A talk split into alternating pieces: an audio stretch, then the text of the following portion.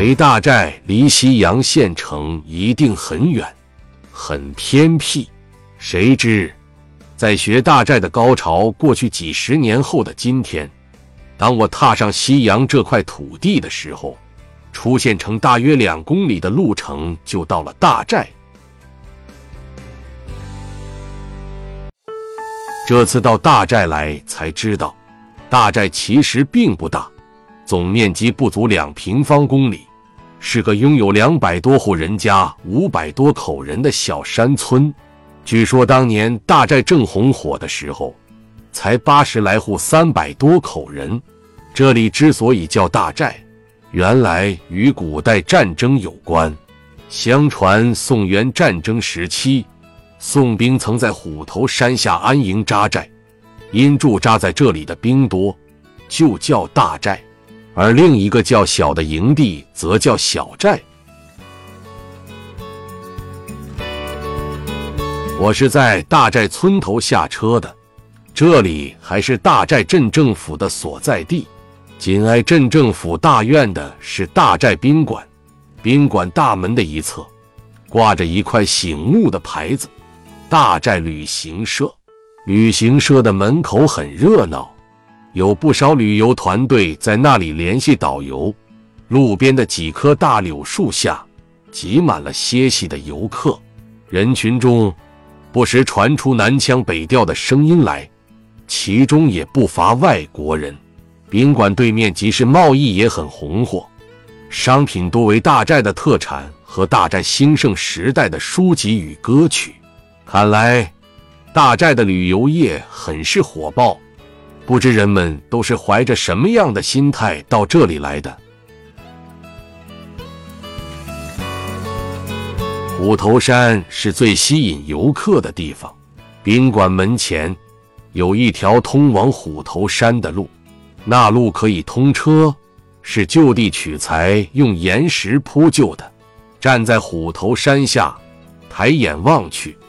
只见一排排石砌的墙组成了层层梯田，走近再看，又是一片片平整的土地。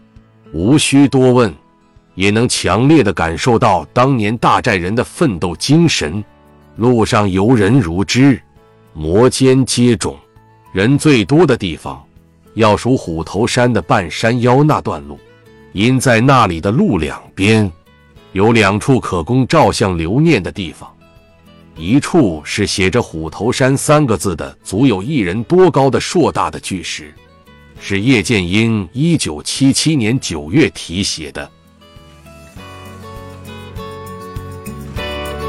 另有一处建有仿古六角小亭，内置石碑一通，上书“周恩来纪念亭”。想在这里留个影，还真不容易。趁等候照相的功夫，导游告诉我。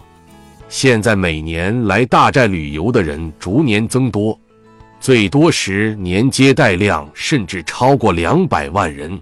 我们现在看到的虎头山，也不是原来的样子了。想当年，虎头山上以种粮为主，前些年因退耕还林，加上要发展旅游业，村里七百多亩土地，有一半都栽上了树。虎头山已变成花果山了。我朝他手指的方向望去，果然林木茂盛，郁郁葱葱。大约等了半个小时，总算照了一张相。这时，导游问我：“你知道大寨的七沟八梁一面坡吗？”我说：“听说过。”导游指了指几百米外的一架山，说：“那就是。”听了导游的解说。我才知道，眼前的七沟八梁意面坡，和我过去听说的不是一个概念。因为我的家乡也有沟，也有山梁，也有坡，尤其是沟和梁都不是连在一起的，而大寨的七沟八梁意面坡则互为一体，八个梁之间夹着七道沟，沟和梁连起来就是意面坡了。而那最后一道梁的旁边。就是狼窝长了，据说那里汛期水大，梯田修了毁，毁了修，我在教科书上读到的三战狼窝掌的故事就发生在这里。遥望七沟八梁一面坡，依稀可见那里的层层梯田绿油油的，地里的玉米已快成熟了。那里可以称得上是大寨人的粮仓。站在虎头山上，使我想起一个人来，他就是陈永贵。当年，他曾经营着大寨这方贫瘠的土地，探索着中国农业的大课题，影响着亿万人民跟着奋进。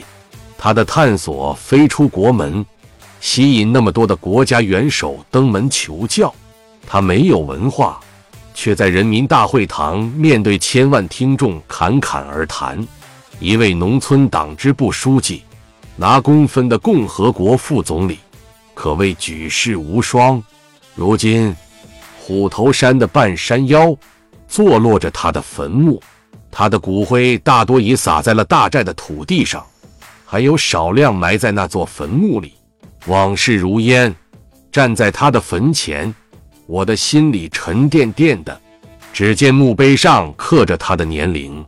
一九一五到一九八六，从陈永贵的墓地往下看，是一溜青石台阶，终点便是大寨纪念馆，其间矗立着一尊陈永贵的塑像，是用花岗岩雕成的。墓地、塑像、纪念馆，刚好在一条中轴线上。那一溜青石阶梯，共分三个部分。据说也是很有讲究的，一部分是他的年龄，一部分是他在大寨执政的时间，一部分是他在中央执政的时间。一个台阶象征一年，有人说类似南京的中山陵。三部分阶梯，有两部分我没在意，而最后那一节，我数了数，正好七十二级。阶梯的数量与他的年龄相合，也就是说，他享年七十二岁。走完青石阶梯，经过陈永贵的塑像，就到了大寨纪念馆。不言而喻，那里面记录的、陈列的全是大寨的发展史，尤其是昔日的辉煌。从大寨纪念馆出来。导游建议我看看陈永贵的旧居。大寨人的住房是由村里统一规划的，一坡就视而建。咋一看，似曾在什么地方见过。哦，我想起来了，这里有点像延安的杨家岭，底下是窑洞，窑洞顶上是瓦房，一层窑洞，一层瓦房，呈阶梯直通山顶。陈永贵旧居在山脚下的最底层，分前后两院，前院是一座瓦房，后院是两孔石砌的窑洞。大寨人如今都搬到村里统一规划的另一处新的楼房住宅区了。陈永贵家也一样，昔日的房子和窑洞也成了游客参观的景点。陈永贵的大儿子陈明珠每天来到父亲住过的那孔窑洞。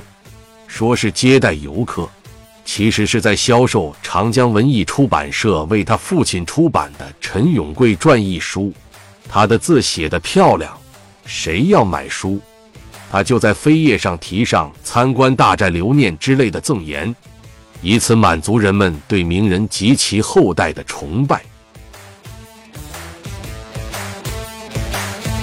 走出陈永贵旧居，已是中午时分。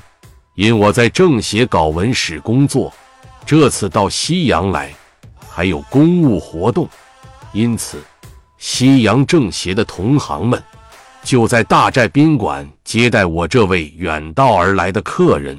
言谈中得知，这里最初叫大寨接待站，可别小瞧了这个接待站，这里的接待规格，当年丝毫不亚于北京的钓鱼台国宾馆。接待的都是党和国家领导人、外国元首，最低档次也是省部级领导，地市以下的领导只能住西阳县的招待所或在县城周边的农家借居。那时国内外来大寨参观取经的人很多，人数最多的一年是一九六七年，共有三百七十多万，高峰期的一天竟达数万人。通往大寨的路上人来人往，万头攒动，大寨的接待站更是繁忙，从早到晚都有人吃饭。无论什么时候，接待站里都能闻出炒菜的味道，听得见炒菜的声音。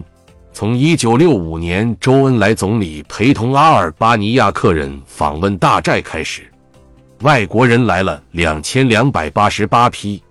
共一百三十四个国家，两万五千四百多人，其中有二十二个国家元首和政府首脑。听着这一串串的数字，我不禁发出感叹：大寨震撼了中国，震撼了世界。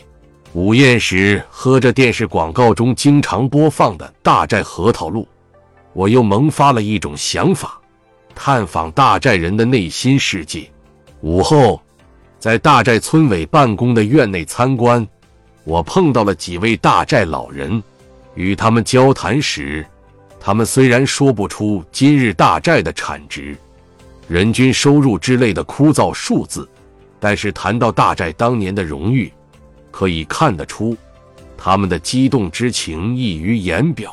在这种荣誉的光环突然淡去、消逝的岁月。大寨人也有感到无奈的时候。有段时间，大寨人外出，在火车站候车，在旅社住宿，就不敢说自己是大寨人，生怕受到白眼或生出是非来。不过谈到当年的战天斗地，他们却绘声绘色，那是他们的亲身经历。即使当时干得很苦的时候。心中也涌起一丝甜蜜。现在，老人们每月都可以领到养老金，所忧虑的是，土地比以前少了，年轻人却不肯种地。好在村里的土地仍是集体种。如今的大寨，村里办有多家企业，当年栽的果树已成为经济来源的一部分，旅游收入也逐年增多。有许多走在发展前列的民营企业，没有忘记大寨，也向他们伸出了协作之手。发达地区常有企业家上门跟他们探讨合作问题。大寨人的想法很多，也想得很远。告别大寨之时，望着虎头山，我想，今天的大寨人。尽管失去了往日的光环，但他们的创业精神犹在。他们是真正按照自己的意愿，凭借优势谋发展。他们和中国千千万万的农村一样，在改革开放的起跑线上出发，在奔小康的路上崛起，在乡村振兴中发展壮大。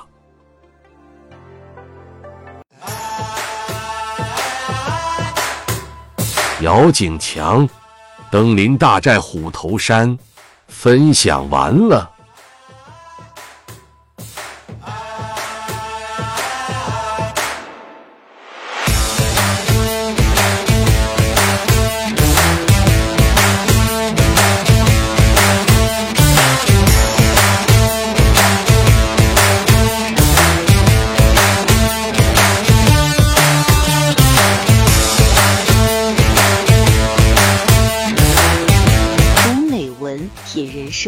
看世界，打开心灵的锁。